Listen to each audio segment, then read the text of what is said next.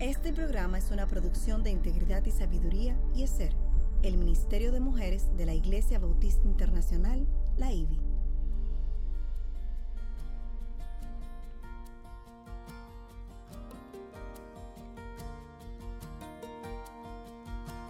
Engañosa es la gracia y vana la hermosura. La mujer que teme al Señor, esa será alabada. Inicia su programa Mujer para la Gloria de Dios. Juan bienaventurado es el hombre que no anda en el consejo de los impíos, ni se detiene en el camino de los pecadores, ni se sienta en la silla de los escarnecedores, sino que en la ley del Señor está su deleite, y en su ley medita de día y de noche. Salmo 1, 1, 2.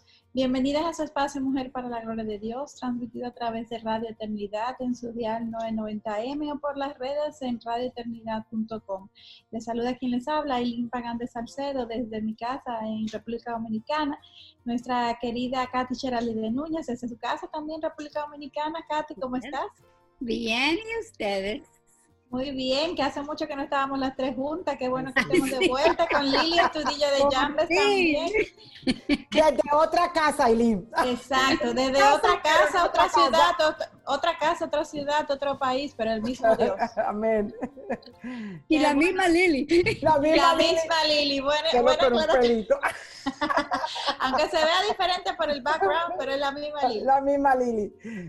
Qué bueno. Y Mujer para la Gloria de Dios es una producción del Ministerio de Mujeres ESER de la Iglesia Bautista Internacional y bajo la sombrilla del Ministerio de Integridad y Sabiduría. Su sintonía es una bendición y una honra para nosotras y damos muchas gracias a Dios por cada uno de ustedes que nos sintonizan, que nos escriben, que, que nos hacen comentarios, preguntas. Todos ustedes son tomados en cuenta, son de bendición y damos muchas gracias a Dios por sus manifestaciones en todas las formas. El programa de hoy eh, lo hemos titulado dentro de esta serie sobre el libro de Hebreo, el impacto de un buen testimonio.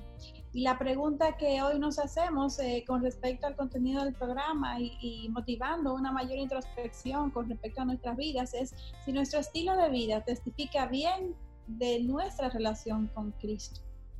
Qué pregunta. Para hacerlo todos los días. ¡Wow! una galleta. Siempre que sea posible, la grabación de programas radiales es grabado para ser transmitida y que pueden conectar nuestra voz con nuestra cara a través de Facebook, de Radio Eternidad y de YouTube. Y como siempre, antes de iniciar con nuestro estudio, vamos a presentarnos a nuestra Señor. Lili, ¿tú podías orar para nosotros? oremos. Padre, te alabamos, te bendecimos, glorificamos tu nombre en este tiempo y te damos tantas gracias por ser un Dios santo, santo, santo, un atributo hermoso tuyo, Señor. Gracias por el privilegio hermoso, Señor, de ser llamadas tus hijas, de ser llamadas nosotras hermanas por medio de tu Hijo Cristo, que murió en la cruz, un justo por unas injustas, Señor, y al tercer día resucitó eh, para glorificar tu nombre y darnos esperanza eterna, que es lo más hermoso, Señor. Padre, yo vengo delante de ti, Señor, pidiéndote perdón por mis pecados. Eh, Padre, pecados, guárdame de pecados ocultos y que yo los pueda ver para pedir perdón a ti, Señor. Guárdame el pecado de la soberbia, como dice el Salmo 19, eh, 13. pecado de orgullo y claro que lo cometemos, Señor, perdónanos, Señor. Y hoy venimos delante de ti, humilladas delante de ti, pidiéndote perdón, perdón por quizá algún pensamiento, alguna palabra, alguna cosa que te ha desagradado, desagradado a ti, Señor. Ahora, gracias por tu perdón, gracias por tu justificación que ha hecho en nuestras vidas, Señor. Haz que la palabra de mi boca y la meditación de mi corazón sea de tu agrado, mi roca y mi redentor. Gracias porque nos has permitido nuevamente estar las tres juntas, Señor, eh, aquí glorificando tu nombre en lo que tú nos has puesto para este tiempo, Señor. No somos nosotras, eres tú el que se lleva toda la gloria, Señor. Gracias por el hermano Giancarlo, por toda Radio Eternidad, por todos los que tienen que ver para que esto sea posible, Señor. Te rogamos por cada oyente, por cada hermana que, que eh, escucha el programa de tu palabra y te pedimos también por aquellas que se conectan porque a ti te ha placido y no te conocen, puedan llegar al arrepentimiento y a glorificar tu nombre, Padre. Haz que en este tiempo, Señor, nos guardes nuestra mente, nuestra boca y que te glorifiques en medio de nosotras, que cierre nuestra boca cuando no sea de tu agrado y que la abras cuando sea el tiempo de que tú sabes que no va a escuchar y, y glorificar como han glorificado nuestras vidas, Padre. Te alabamos y te bendecimos en el nombre de Jesús. Amén. Amén. Bueno, amadas, en el programa anterior hablamos de cómo el autor de Hebreos estaba tratando de alentar a los nuevos cristianos en su fe. Y en esta segunda parte del capítulo 12, el autor les instaba a los cristianos de aquel tiempo a confiar en el reino que perdura para siempre, la nueva Jerusalén, la que nosotras también estamos esperando con ansias. Y luego Amén. continuamos con el último capítulo 13, donde vimos que el amor de Cristo se manifiesta en los verdaderos cristianos, en los verdaderos creyentes, y también que la hospitalidad es una cualidad vital en todos nosotros los cristianos. Eso no tiene, aunque uno No tiene eh, más fuercita, otro te- hay, hay- hay que no renovar cada día, pero todos necesitamos ser hospitalarios. Y terminamos en un punto interesante en el versículo 2. Y leeré el versículo de nuevo para comenzar donde terminamos.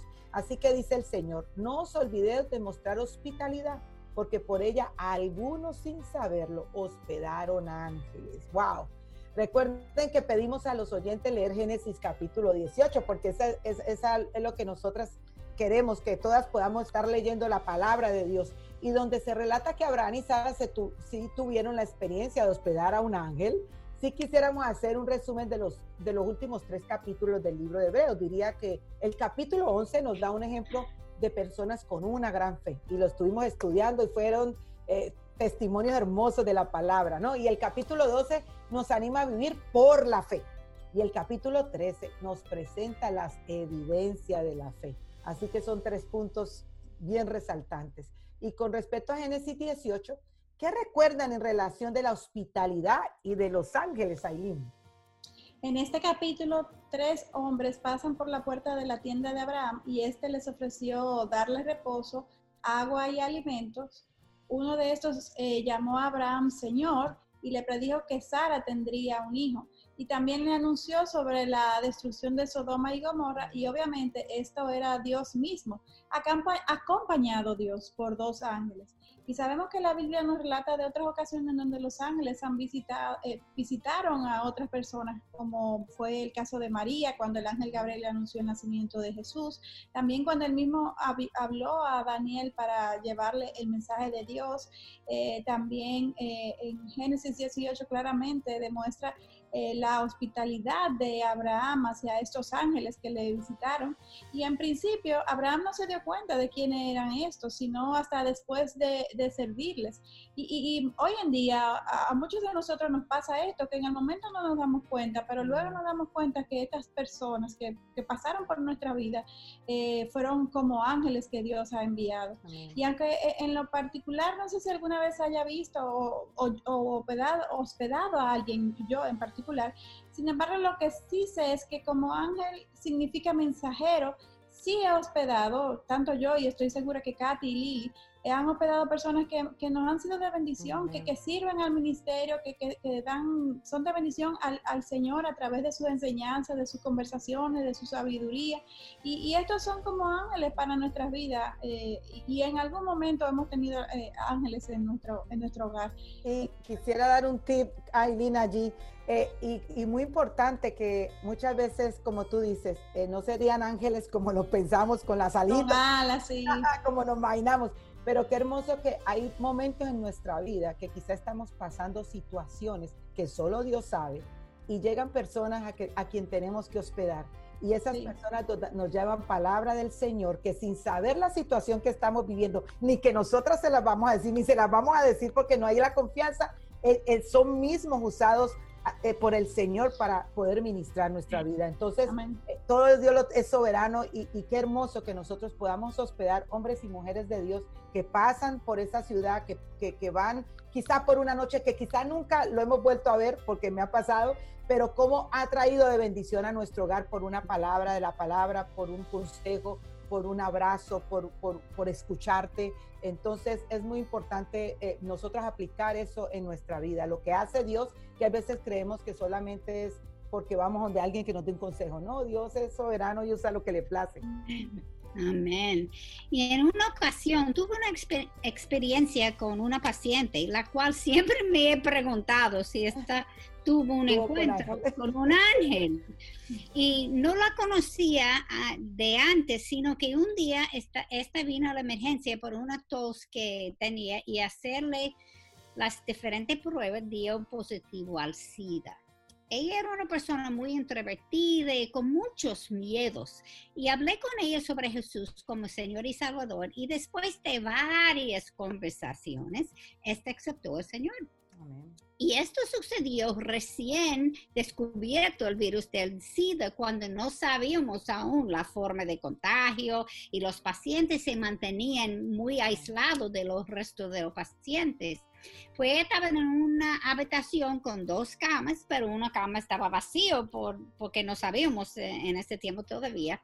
Y ella había elegido la cama más cerca de la ventana, opuesto a la, la puerta donde el paciente entra y estaba separada las dos camas por una cortina y ella siempre mantuvo la cortina cerrada, como, como yo dije, era muy entrevestida. Y el día que, que yo oré con ella, fue un viernes y la única otra cristiana que yo conocía, por lo menos en la planta del hospital, era una enfermera que solamente trabajaba viernes, sábado y domingo. Hablé con, con ella explicándole lo, lo, que había ah, ocurrido y le pedí a esta que cuando tuviera tiempo durante su turno en el fin de semana que pasara a saludarla porque yo no estaba de servicio esta semana, otro médico iba a ir a visitarla. Cuando llegué el lunes, la paciente me dijo que se había sentido muy sola y en un momento escuchó a alguien hablarle del otro lado de la cortina. Esta persona le dijo que ella no estaba sola porque preguntó cómo estaba. Ella dijo que estaba muy sola y la persona dijo que ella no estaba sola porque Jesús estaba con ella y esto le llenó de mucho gozo. Y yo en mi corazón pensando, es, es mi amiga, la enfermera, ¿verdad? Cuando hablé con ella ese siguiente lunes, porque yo tenía que esperar a, a, a, a viernes para que la enfermera llegaba, pero cuando este lunes ella me lo compartió como muy animada. Yo la escuché y le dije nada porque no estaba seguro de quién era que había hablado. si, yo pensé que era la enfermera, pero honestamente no sabía. Esperé muy animada y expectante de que llegara el viernes para darles las gracias a esta enfermera, enfermera y compartirles cómo sus palabras habían levantado el ánimo de esa paciente. Cuando por fin llegó el viernes, busqué a esta enfermera y para mi sorpresa, este me confesó con vergüenza que no había sido ella porque a ella hasta se le había olvidado en qué habitación fue la paciente. Y al escuchar esto, fui yo que quedé en shock. y entonces, desde entonces, siempre me he preguntado si quién, quién era que le habló a esta paciente en ese momento tan crucial. Quizás había un, ángel. yo no sé, a menos que alguien, una de las señoras que limpia era cristiana, que yo no sabía, pero yo siempre me he preguntado eh, si no era un ángel, Dios mandó a esa persona para hablar con ella. Y para enfatizar el poder de la oración, porque eso es importante, yo quiero compartirles también que la familia de esta paciente era cristiana y vivían en Florida y nosotros estábamos en New Jersey. La madre me llamó llorando y dándome gracias porque ella había sido la oveja negra de la familia quien siendo aún muy jovencita se había desviado y por lo que tenían años orando por ella. Amén. Nunca podemos dejar de orar por nuestras familias. Amén. Yo oré por mis padres y di testimonio y también nos dan duro cuando estamos primera generación, no tenemos familias cristianas, pero después de 24 años el Señor llegó y, ellos se arrepintieron y hoy son hijos del Señor. Entonces no podemos no podemos dejar de orar y de ser testimonio firme y en nuestras convicciones lo que es el Señor. Así que el único ser que puede cambiar, nosotros somos instrumentos para hablar, pero el único que puede cambiar y redimir el corazón de Dios, no lo, es, él es Él, el Espíritu de Dios. Nos ha dicho en Santiago 4.2, no tenéis porque no pedís. Dios ha decidido desde antes de la fundación del mundo, no solamente quién entrará en el reino de Dios, sino cuándo y cómo. Eso es muy importante. Y confiemos que Él sabe mejor que nosotras, que nosotras y confiemos también en sus caminos. O sea, él, él hace lo que le place con nuestras vidas. Y, y, aquí quisiera dar un tip. El hecho de, por ejemplo, yo siempre me acusaba de que decía, ay, yo hubiera querido nacer en un hogar cristiano, querido, hubiera querido conocer al Señor chiquita, ¿no? Y, y luego eh, creciendo en la palabra de Dios y creciendo en la palabra de Dios, fue en su tiempo y él sabía por, por qué lo hacía. Y hoy, hoy puedo entender muchas cosas de que me usa por medio de eso que me permitió vivir.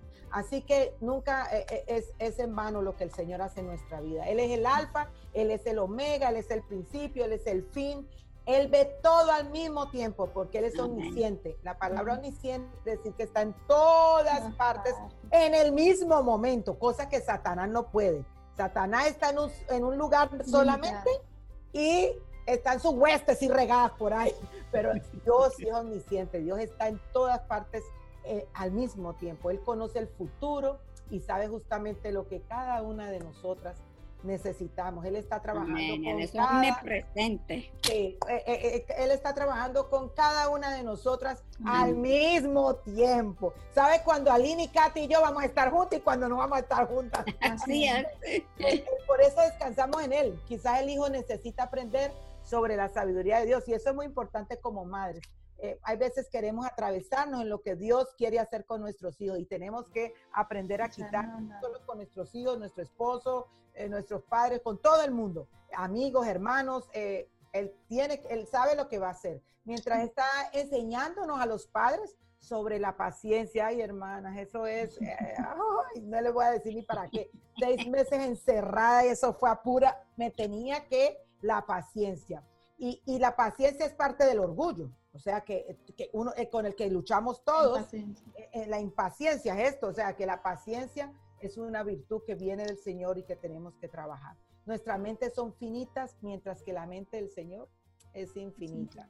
Así que, y siguiendo a más con Hebreos 13, versículo 3, que dice así, acordaos de los presos, como si estuvierais presos como ellos, y de los maltratados, puesto que también vosotros estáis en el cuerpo.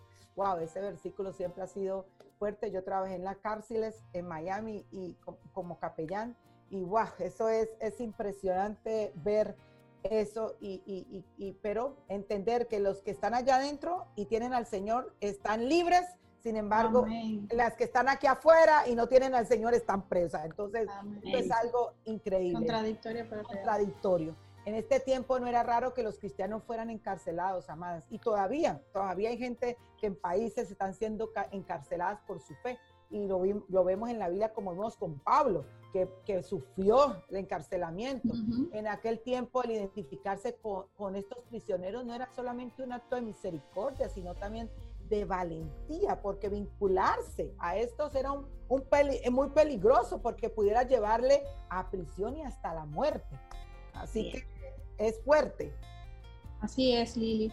Y estos eran tiempos eh, difíciles para los cristianos en general y como hemos dicho varias veces, aún al día de hoy, todavía son muchos los cristianos que, que, siguen siendo perseguidos y, y, su vida incluso amenazadas en muchas partes del mundo. Y incluso me atrevo a decir que esto puede y probablemente pasará en esta parte del mundo occidental, en países que supuestamente se definen como cristianos. Eh, entre comillas, sí. Entre comillas. Eh, hay cristianos. No, decir nombre, no vamos a decir nombre, pero entre comillas. Como mencionamos en el programa anterior, incluso cada una de nosotras eh, podemos eh, ser víctimas de persecución por, por nuestra fe cristiana. Por, qué? Bueno, porque siempre va a haber oposición a, la, al, al Evangelio. Y si estamos testificando, si estamos compartiendo el Evangelio, pues lo natural es que haya oposición y debemos simplemente de estar prestas, listas y confiadas en que si Dios es con nosotros, nadie es contra nosotros. La, la, la, batalla es de Él y Él nos va a respaldar. Y la regla de oro se encuentra en cuanto a esto en Lucas 6:31 que dice, y así como queréis que los hombres os hagan, haced con ellos de la misma manera. Y también 1 Corintios 10:31 nos enseña que todo lo que hagamos debe ser para la gloria de Dios y quiere enfatizar que es aún más para, para testificar bien para Cristo. Porque Mateo 25, del 35 al 36, nos enseña, porque tuve hambre y me diste de comer, tuve sed y me diste de beber, fui forastero y me recibisteis, estaba desnudo y me vestisteis, enfermo y me visitasteis en la cárcel y vinisteis a mí. Y el versículo 40 de este mismo capítulo nos dice la respuesta de Dios. Respondiendo el rey les dirá, en verdad os digo que en cuanto lo hiciste a uno de estos hermanos míos, aún a los más pequeños, a mí lo hiciste. Es decir, que el buen testimonio de los cristianos no es solamente para que Cristo se lleve la gloria, sino también es para que eh, seamos sus manos aquí en la tierra. Y quizás tal vez ninguno de nosotros conozcamos personalmente a una eh, eh, cristiana que haya sido encarcelada por su fe, sin embargo, podemos orar por ellas. Aun cuando no sepamos su nombre, podemos orar por esto y aún orar por las personas que han sido encarceladas por mm. crímenes, porque como mencionaba eh, Lili, hay muchas mujeres que aún dentro de las cárceles han conocido de Cristo mm. y aunque están tras reja, pero su corazón está libre. y la verdad es que, todos necesitamos de Cristo eh, y no importa qué tan grandes sean eh, nuestros pecados, Cristo murió en la cruz y Él puede redimirlo y puede darle salvación a todo lo que Él tiene escrito en, el, en, la, en, la, en la lista de la, de la vida, en, el libro de la vida. Y también, eh, ¿quién sabe si Dios quiere utilizarlo a alguna de nosotras para traer las buenas nuevas a, alguna de estas personas ya sea encarceladas, las que están a nuestro alrededor. El punto es que estamos, la, la salvación es por gracia. Es un regalo que hemos recibido y es un regalo que por esa misma gracia estamos comprometidas a compartirlo con todos los que están a nuestro alrededor, eh, compartir el Evangelio sin vergüenza, sin temor. Eh, nuestra única ocupación debe ser tener un testimonio íntegro coherente con lo que predica su palabra, con lo que nos enseña eh, Jesucristo eh, y, la verdad de nuestros hechos. Y, ese, es el libro abierto de la Biblia, ¿sí? Quisiera dar un tip aquí de eh, en, lo que es de las personas que están, que han sido presas. he conocido muchas que han sido presas por el Evangelio y todavía están eh, creo que aunque no sepamos, porque muchas veces como agencias y como ministerios se guardan los nombres porque hay, que, hay que cuidar eh, ciertas situaciones que uno no puede decir. Por la misma seguridad de Por la misma seguridad y seguridad de los que estamos afuera. Eh, en el campo misionero y todo eso, y, y, conexiones que se hacen y todo, pero creo que como cristianos somos responsables de orar, aunque no conozcamos, aunque no tengamos nombre, de orar, por favor, Señor, por las personas que están presas en este momento compartiendo tu palabra, que son hijos tuyos. Y como tú decías, que se convierten, yo tuve la oportunidad de servir en las cárceles en Miami llevando el evangelio, se convertían allá y luego allá eran perseguidas por sus mismas, por las mismas presas cuando se convertían. Entonces es importante, hay veces eh, eh, nos, nos, como que hacemos un cuadrito de nuestra vida cristiana, es así, así, nomás así, no, hay ver el mundo de, muchas cosas que están sucediendo y aunque no sepamos nombres, eh, tengamos el énfasis de orar por estas personas perseguidas, aún acá en Occidente hay persecución y hay gente en cárceles por causa del Evangelio. Amén. Y que como tú estabas diciendo que gracia del Señor que estamos salvos, pero es una gracia y una bendición y un privilegio para nosotros y Él utiliza a nosotros para llegar. Así mismo. No lo necesita, pero somos, instrumentos, siervas inútiles. Amén. No lo necesita, por eso es tan privilegio que Él utiliza a nosotros. Y, tú sabes que estos medios, como estos programas, eh, eh, cuando yo iba a la cárcel había programas en inglés cristianos que la gente escuchaba, como yo conocía al Señor, con un programa, lo que lo conocía fuera en la calle, pero o sea, en, fuera de una cárcel, pero pueden llegar a, a, muchos lugares donde la gente todavía no conoce el Evangelio y por eso lo hacemos para gloria de Dios y somos obedientes a lo que Dios ha mandado a hacer, no por nuestras caritas, aunque somos hermosas en el Señor, pero eh, tenemos que ser instrumentos en sus manos. Amén. Y siguiendo con, con Hebreos en, el versículo 4 del capítulo 13, nos dice, sea el matrimonio honroso en todos y el hecho matrimonial sin mancilla, porque a los inmorales y a los adúlteros los juzgará Dios. Es importante que entendamos que la relación entre esposos es tan importante porque debe representar bien la relación de Cristo con su iglesia, como leemos en Efesios capítulo 5, versículo 31 a 32. Por esto el hombre dejará a su padre y a su madre y se unirá a su mujer, y los dos serán una sola carne. Grande es este misterio, pero hablo con referencia a Cristo y a la iglesia. Así como Cristo ha sido fiel a su iglesia, a pesar de la infidelidad de su pueblo, ambos judíos y cristianos, él espera que nosotros seamos fieles el uno con el otro. Y cuando una familia está basada en el amor, el perdón, la comprensión mutua, y cada persona tiene la morada del Espíritu Santo en estrecha comunión con el Señor, entonces somos más capaces de mantener el matrimonio puro y de amar más incondicionalmente. Vivimos en un mundo muy sensual y en culturas que creen que la fornicación no solamente es que sea una práctica normal, sino que es algo que está bien. Y muchos creen que es imposible mantenerse puro hasta el matrimonio y que después de algunos años de casados, todo será aburrido al quedarse siempre atado a una misma persona. Yo leí ayer en un site, vamos a decir, cristiano, que estaba diciendo 45% de evangelios en Estados Unidos fue la cuesta, creen en, en el sexo antes del matrimonio si está en una relación fijo, ¿cómo se Noviazgo, de noviazgo. Pero una relación permanente. Permanente. 45%. Alto.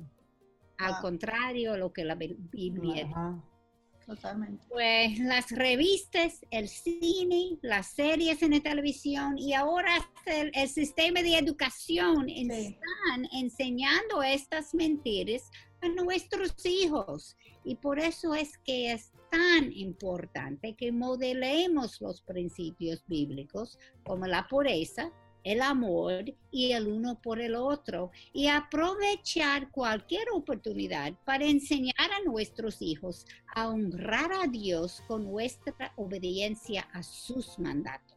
Y quiero dar dos tips ahí con lo que dijiste, Katy, el, el, versículo de mantener sin mancilla el matrimonio. Y hay veces se dirige todo el mundo por pensar que la infidelidad con otra persona, pero no ser fiel en el matrimonio significa tú ver pornografía, tú, ver cosas que no son agradables al Señor, eh, eh, de ese tipo. O sea que aunque la Biblia no diga pornografía, cuando nos dice esa fornicación, está llevando toda cosa que, eh, que sea contraria a, tener en el matrimonio bíblicamente. Entonces, eso también hay que, hay que ser muy cuidadosos con eso porque eh, en estos tiempos de pandemia y de, encierros, el, porcentaje de pornografía en las mujeres, porque estamos hablando de la mujer, es altísimo dentro de las cristianas. Y cuando estoy dando consejería, un porcentaje altísimo, lo mismo, lo mismo, lo mismo, casadas. Entonces, eh, eso, eso no es solamente del hombre, está pasando entre las mujeres. Y también es infidelidad, porque la misma palabra dice que puede ser fiel hasta con el pensamiento. Ya, siendo, ya está siendo infiel, ¿no es cierto? Entonces, en esta parte de enseñar a nuestros hijos, a nos, toca, nos toca honrar al Señor, enseñar a nuestros hijos, pero recuerde, sus hijos van a tener mayoría y van a decidir, Dios con, pasará cuenta a cada uno de lo que hagan. ¿ok? Nosotras tenemos que ser los padres que Dios quiere, pero eso no significa ni garantía que sus hijos no se van a apartar, que sus hijos no van a pecar. No, pero usted tiene que ser firme en, honrar a Dios en nuestra obediencia, en sus mandatos y ser ejemplo, pero el que sea ejemplo no garantiza que eso va a pasar.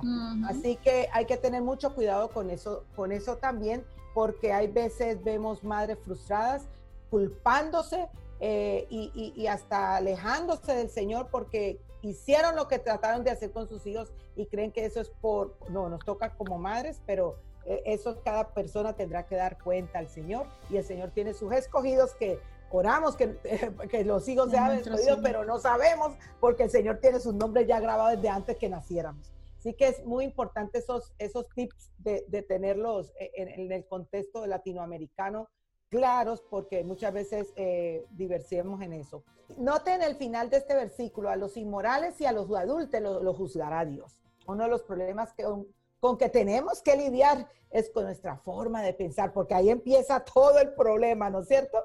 La cual necesita ser cambiada, redimida, transformada. Desde apenas nos convertimos, por eso necesitamos estar en la palabra de Dios, meditando en la palabra de Dios, para que todo eso vaya saliendo de aquí, de aquí, de aquí. Y todos, todos tenemos ídolos y venimos con paquetes de allá atrás, ¿no es cierto? Y el mayor ídolo que solemos tener es el quinto yo, como le digo yo, el evangelio del yo. Eh, Juan, Marco, Lucas eh, y yo, ¿no? Ese es ídolo que, que tenemos nosotras mismas y nos creemos antes de venir a Cristo que somos el centro del universo, la superwoman, como me creía yo.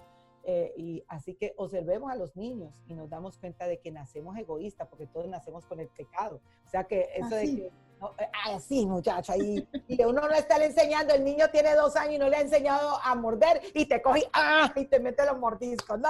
Entonces ese es el pecado con que nacemos. Y todos, aún hasta los no creyentes, tienen que aprender a sobrevivir. Tenemos que aprender a cómo compartir con otros, porque las relaciones se dañaron con el pecado. Entonces, por lo tanto, se distorsionó y tenemos que aprender eh, en el Señor. La principal razón por la que hoy en día hay tantas dificultades y hasta divorcio en matrimonio es mayormente porque todavía creemos que nuestra felicidad es lo más importante a conseguir en esta vida. Y aún después de convertirnos al cristianismo, en vez de darnos cuenta de que Dios es el centro del universo, y aunque cambiemos la forma de creer, seguimos pensando distorsionadamente sobre nosotras mismas, ¿no? y creemos que por encima de todo lo que Dios más quiere para sus hijos es felicidad. Y así no es el cómo se canta. Claro está, vamos a, hacer claro, no vayan a pensar que a nosotros nos gusta que abusen de las mujeres. No estamos hablando de eso, ese es otro no. tema. Estamos no, ni que tampoco seamos infelices, realmente Dios no quiere Tampoco, no, Dios no quiere eso. Aquí estamos hablando de, de, que yo digo que quiero el divorcio porque no pensamos lo mismo, porque somos incompatibles. A este matrimonio nos estamos hablando, ¿no? De que, que por tantas cosas entendemos que hay situaciones eh, de maltrato, de abuso, y a Dios no le agrada eso, y hay leyes sobre eso, ¿no? Entonces, se nos hace difícil darnos cuenta de que lo que Dios más quiere para sus hijos es una vida de mayor santidad. Pero tampoco es que tú te vas a dejar dar golpes y golpes, golpes para hacerte más santo y santo, santo. De eso no habla la Biblia. La santidad se obtiene a través de someter nuestra carne, pero no nuestra carne que nos estén dando golpes.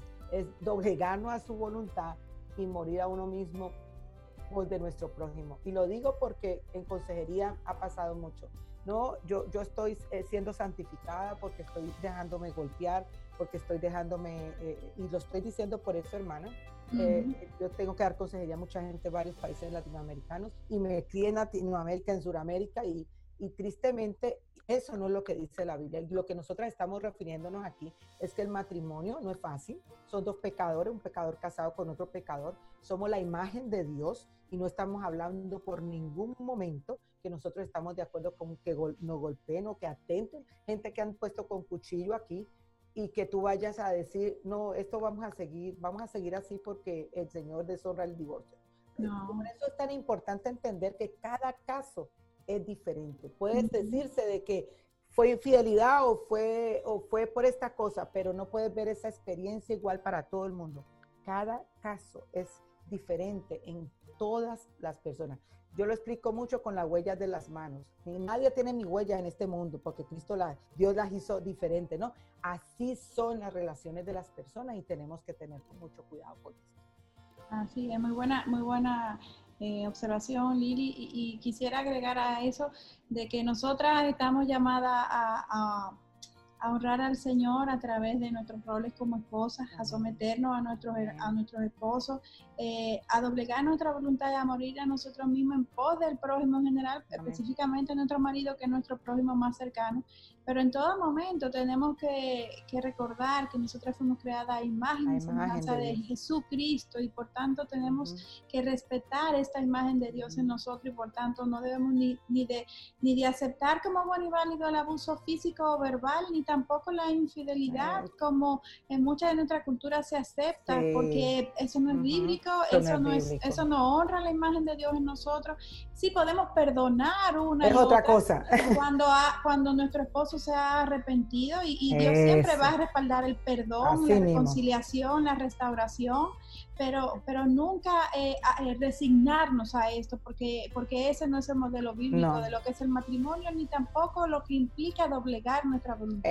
y ahí mucho cuidado con los hijos, porque tus hijos están viendo eso y están tomando de eso y cómo están mirando a Dios sobre eso. O sea que es, es, otro punto, cómo está mirando Dios sobre eso. Y ese punto muy claro que lo dijiste, Aileen, eh, y, que, y que pensemos, tenido que pasar por consejería en matrimonios, que también hay abuso de hombres, de mujeres hacia hombres. Se están viendo en este tiempo que lo que antes era solamente a la mujer, ¿no? Eh, ahora es también a la inversa, así como se ve la pornografía, se está viendo cómo las mujeres están golpeando a los hombres, cómo están abusando de los hombres en ese sentido. Entonces, eh, cada caso es diferente y como somos hechos a la imagen de Dios y como tú lo decías específicamente, qué hermoso es ver matrimonios reconstruidos por el perdón, porque cayó eh, y eh, Dios es misericordia y gracia, pero tampoco, como tú dices, esto que vimos en Latinoamérica. De resignarnos. De resignarnos, dos y tres y cuatro y cinco y siete, todos regados por toda parte. Eso no es un matrimonio, eso no le agrada a Dios tampoco. Y lo que no, no, lo que no nos damos cuenta es que la, la, la felicidad eh, es algo que Dios lo concibió. Dios quiere que nosotros seamos felices.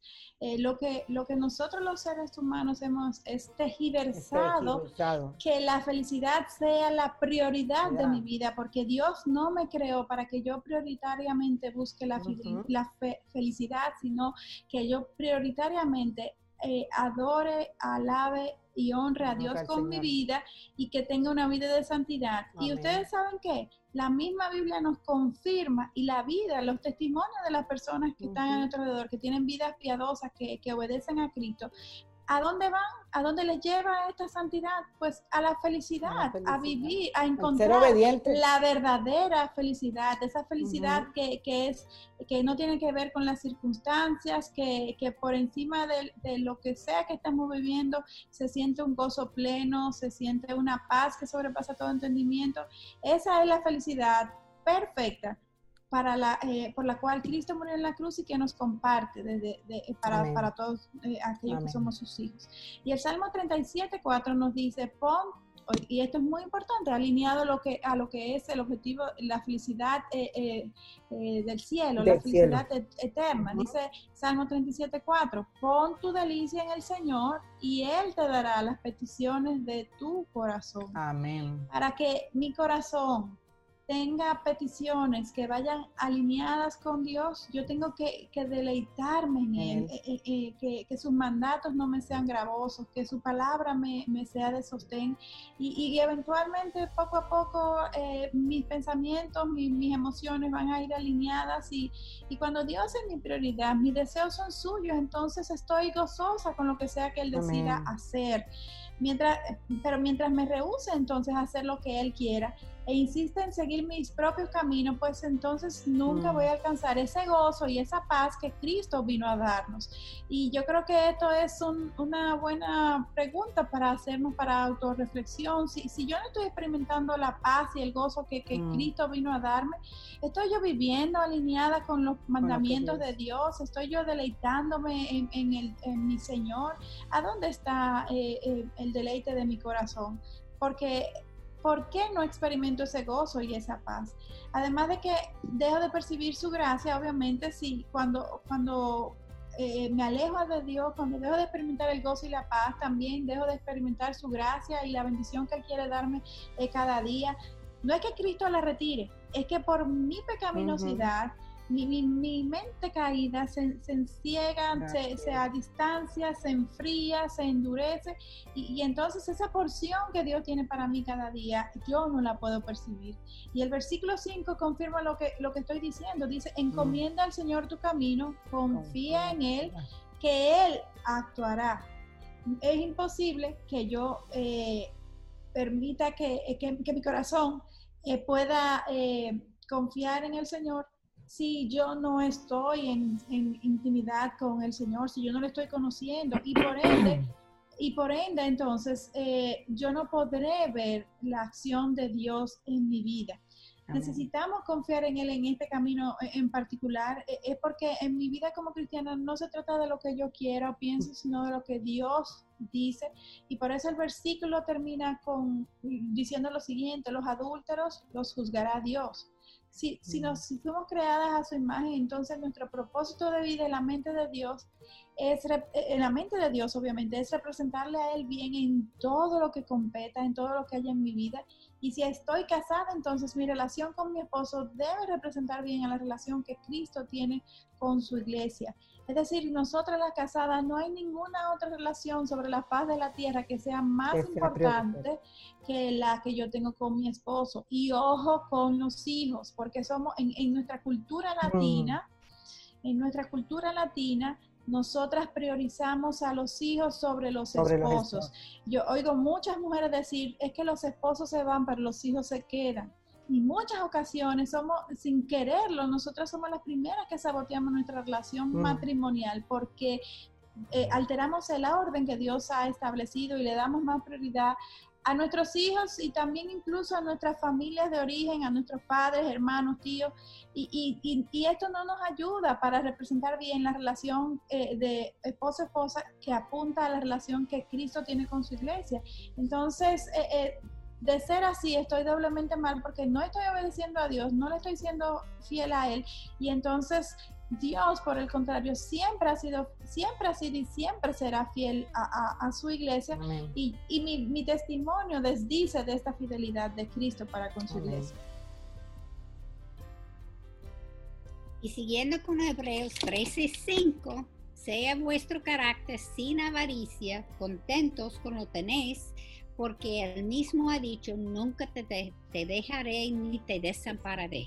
Cuando la avaricia controla nuestra vida, no importa cuánto tengamos de corazón, no se sacia, siempre quiere más y nunca está contento con lo que ya tiene, que se llama la ingratitud. Recuerdo leer hace muchos años ya a alguien que le preguntó al señor Rockefeller en New York, un hombre muy rico de Estados Unidos, cuánto dinero se necesitaba para tener para que fuera suficiente. Su respuesta reveló mucho del corazón del hombre. Este dijo, un poquito más de lo que tienes. Y leí esta semana de un escritor que se llama Nikos Kazantzakis, que dijo, sea siempre inquieto, insatisfecho y inconforme. Siempre que un hábito se vuelve conveniente, destruyelo. Se nota con esta forma de pensar que estos nunca estarán contentos. Es por eso que el Señor escribió a través de Pablo en Filipenses 4, versículo 11 a 12, no que hable porque tenga escasez, pues he aprendido a contentarme cualquiera que sea mi situación. Sé vivir en pobreza y sé vivir en prosperidad. En todo y por todo he aprendido el secreto tanto de estar saciado como de tener hambre, de tener abundancia como de sufrir necesidad. Y hay una conexión entre la santidad y el contentamiento como Pablo escribió a Timoteo en 1 Timoteo 6, versículos 6 a 10. Pero la piedad en efecto es un medio de gran ganancia cuando va acompañada de contentamiento, porque nada hemos traído al mundo, así que nada podemos sacar de él. Y si tenemos que comer y con qué cubrirnos, con eso estaremos contentos. Pero los que quieren enriquecerse caen en tentación y lazo y en muchos deseos necios y dañosos que hunden a los hombres en la ruina y en la perdición. Porque la raíz de todos los malos es el amor al dinero, por el cual, codiciándole algunos, se extraviaron de la fe y se torturaron con muchos dolores. Wow, que Dios nos libre eh, el estar contento nos lleva a dar gracias, amadas, en vez de estar quejándonos continuamente por nuestra situación. En Primera Tesalonicenses 5, 18 nos enseña, da gracias en todo porque esta es la voluntad de Dios para vosotros en Cristo Jesús. Y la última parte del versículo 5 nos ayuda a poner nuestras prioridades, a dónde debe estar. Debemos estar contentos al tan solo conocer todo lo que ya Cristo ha hecho por nosotros, además de las promesas del Padre que nos asegura que nunca te dejará ni desamparará. Pero no a la manera de nosotros, hermanas, sino a la manera de Él, nunca te dejará ni te desamparará. El tener a Cristo como nuestro Salvador es mucho más importante que las riquezas de, de este mundo, esto es temporal. La riqueza en Cristo es superior a la riqueza terrenal, porque Cristo no solamente es el creador de todo, sino el dueño de todo. Y mejor aún por, porque sus riquezas son eternas, no temporales. Pablo nos dijo en Efesios 3:8 que las riquezas de Cristo son tan grandes que son inescrutables. De nuevo, son enseñanzas que necesitamos aprender a través de nuestro caminar con el Señor. El Dios de este mundo es el dinero y lo que esté nos trae confort, comodidad, fama y poder a través del caminar con Cristo es que nosotras eh, eh, nos damos cuenta de que el Dios de este mundo nos deja vacías y solamente Jesús puede llenar nuestros corazones. Por esto Blaise y Pascal dijo, hay un vacío en forma de Dios en el corazón de cada persona que no puede ser satisfecho por ninguna cosa creada, sino solo por Dios el Creador, dado a conocer a través de Jesucristo.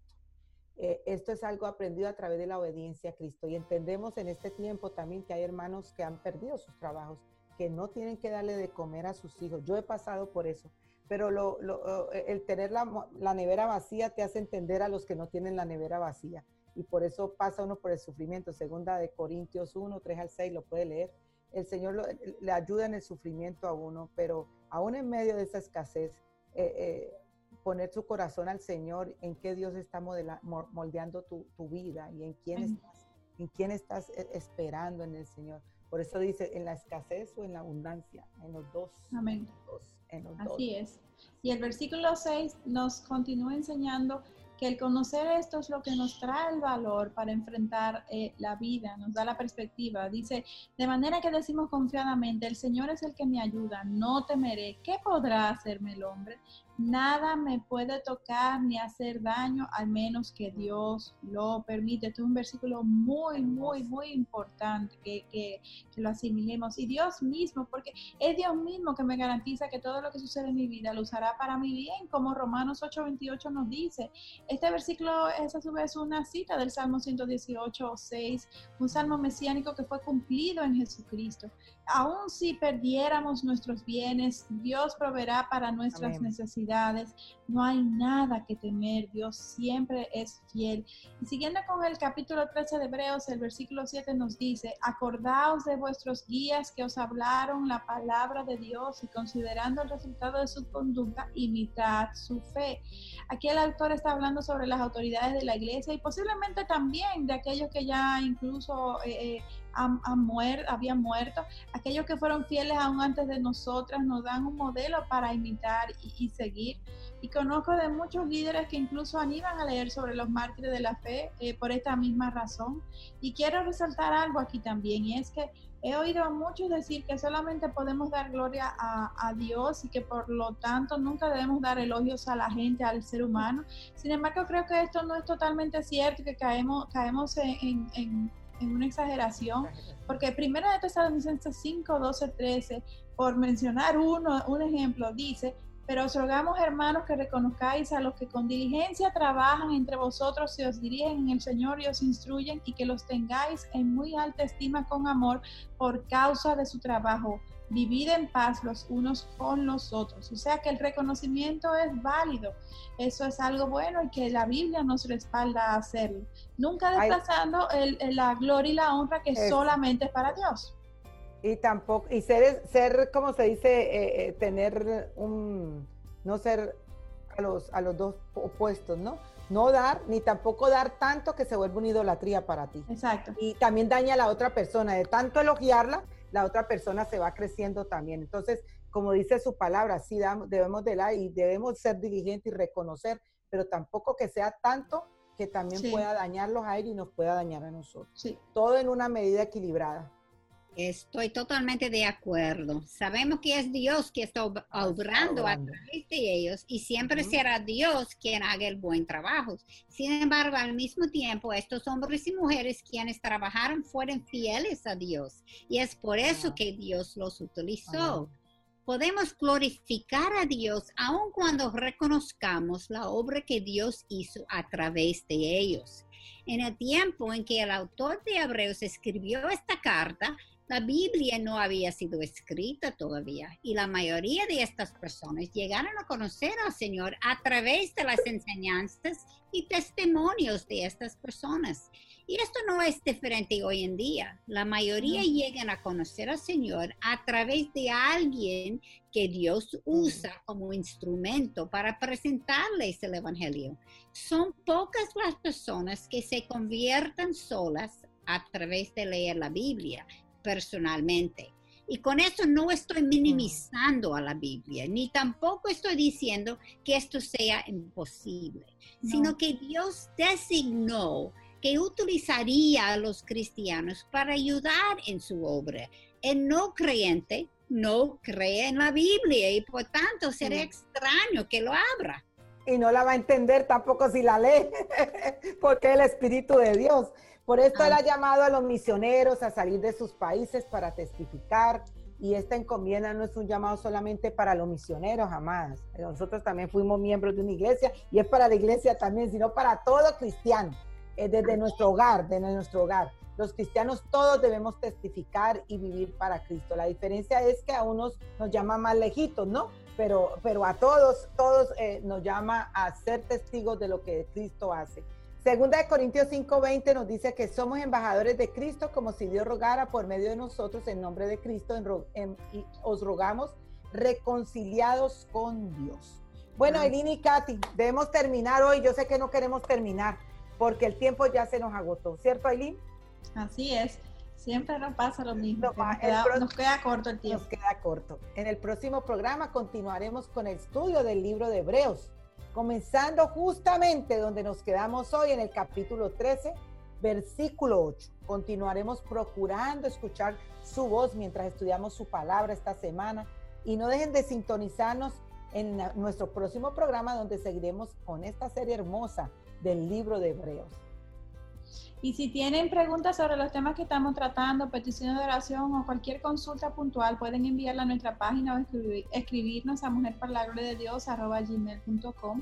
Nuestra motivación y deseo es compartir con hermanas en la fe lo que por gracia Dios nos ha ido revelando. Y también queremos, hermanas, eh, recordarles que necesitamos de sus oraciones para seguir llevando el mensaje del Evangelio para edificación de su pueblo. Eh, en verdad no, esto, no es un, un, deseo particular, no es un dicho, sino una necesidad real. Como mencionábamos, siempre que nos levantamos a, presentar el Evangelio, tendremos oposición. Necesitamos de, Dios, de su respaldo. Oremos por Mujer para la Gloria de Dios y también por toda la programación de Radio Eternidad y por todas las iniciativas que conozcamos, que, estén compartiendo el Evangelio en todo, el mundo. Necesitamos la protección de nuestro Señor. Amén. Y como Lily dije, vamos a seguir con, el programa en la semana que viene, pero como ustedes que están siguiendo, no se, se da cuenta que eso va a ser el último programa en Hebreos. Y después Increíble. Sí, por fin llegamos. Llegamos a la recta final. Sí, ya saben que pueden seguirnos en Twitter y Instagram escribiendo a arroba todo en mayúscula, MPLGDD, y en Facebook, Mujer para la Gloria de Dios. Les esperamos en nuestro próximo encuentro, el último de Hebreos, Dios delante, aquí en Radio Eternidad, impactando el presente con un mensaje eterno. Hasta la próxima. Gracias por su sintonía. Hasta la próxima. Este programa es producido en los estudios de Radio Eternidad. ¿Te has preguntado alguna vez cómo puedes ayudar en forma práctica en el esparcimiento del Evangelio de Salvación? Tu ayuda mensual es una de las cosas más prácticas e inmediatas que puedes hacer para ayudarnos a proclamar las buenas nuevas de salvación en el Señor Jesucristo. Si estás interesado en contribuir, entra a nuestra página web radioeternidad.org o llámanos al teléfono 809-566-1707 para que te enteres cómo puedes contribuir con este ministerio.